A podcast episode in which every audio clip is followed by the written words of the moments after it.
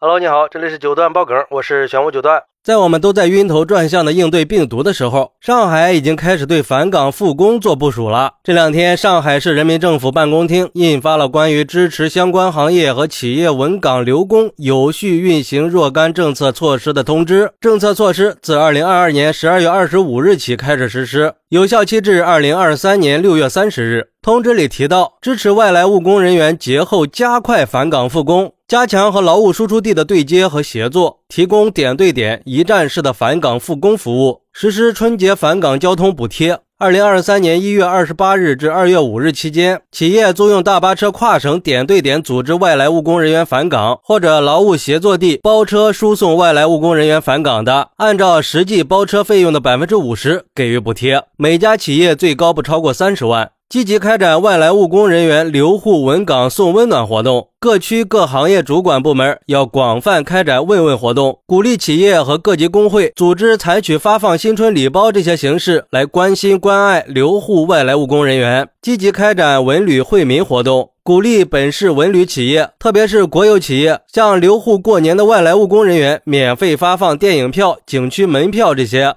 对于这样的呼吁，网友们的看法还是很不一致的。有网友说：“我个人观点是，上海这些措施值得借鉴。现在各大城市都已经在经历大规模的感染高峰了，再也承受不了春节回家过年病毒四处传播这样的局势了。健康代价太大了，医疗资源挤兑太严重，医生不堪重负，返回复工比较困难，经济受损。”虽然说回家过年团聚比较重要，一家人能够热热闹闹的团聚在一起，但是比团聚更重要的是生命健康。因为留在上海过年也是有考虑的：一是快速的复工复产，尽快的提高经济；二主要是防止外来务工人员把病毒带回全国各地的农村老家。所以上海的决策是英明的。在疫情传播这么快的情况下，还有什么比生命更可贵的呢？还有网友说，这个措施很不错，因为上海的感染高峰期现在还没有到来，预计的高峰期又会跟过年冲突，一旦春节前后开始爆发，对基础服务业的需求会呈现爆发式增长，而上海的基础服务业又是由外来务工人员承担的，比如说快递、商超、餐饮、配送这些。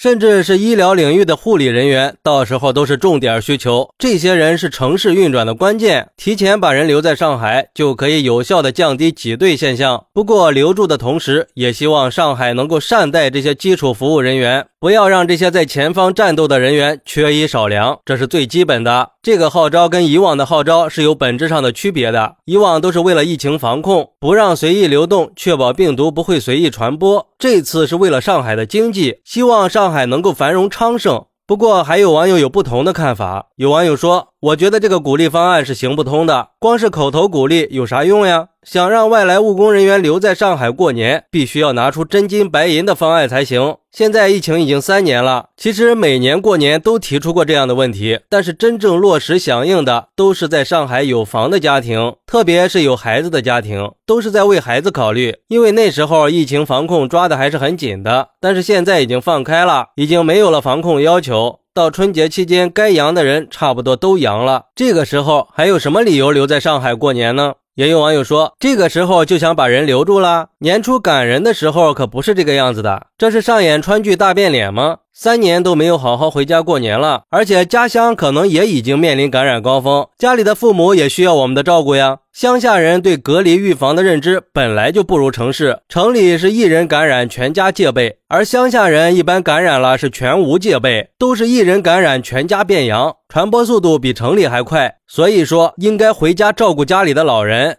其实我个人认为，上海这也只是个提倡。毕竟现在是来去自由的，还是自己做选择比较好。该回家照顾老人的回家照顾老人，愿意留下来继续赚钱的就留下来，这也没什么好争议的。不过不管是什么样的选择，我的个人建议还是要继续做好个人防护，尽可能的避免感染和二次感染。能不阳就不要阳，能晚一点阳就晚一点阳。这个病毒还是不能小看它的。好，那你是怎么看待这个事儿的呢？快来评论区分享一下吧，我在评论区等你。拜拜。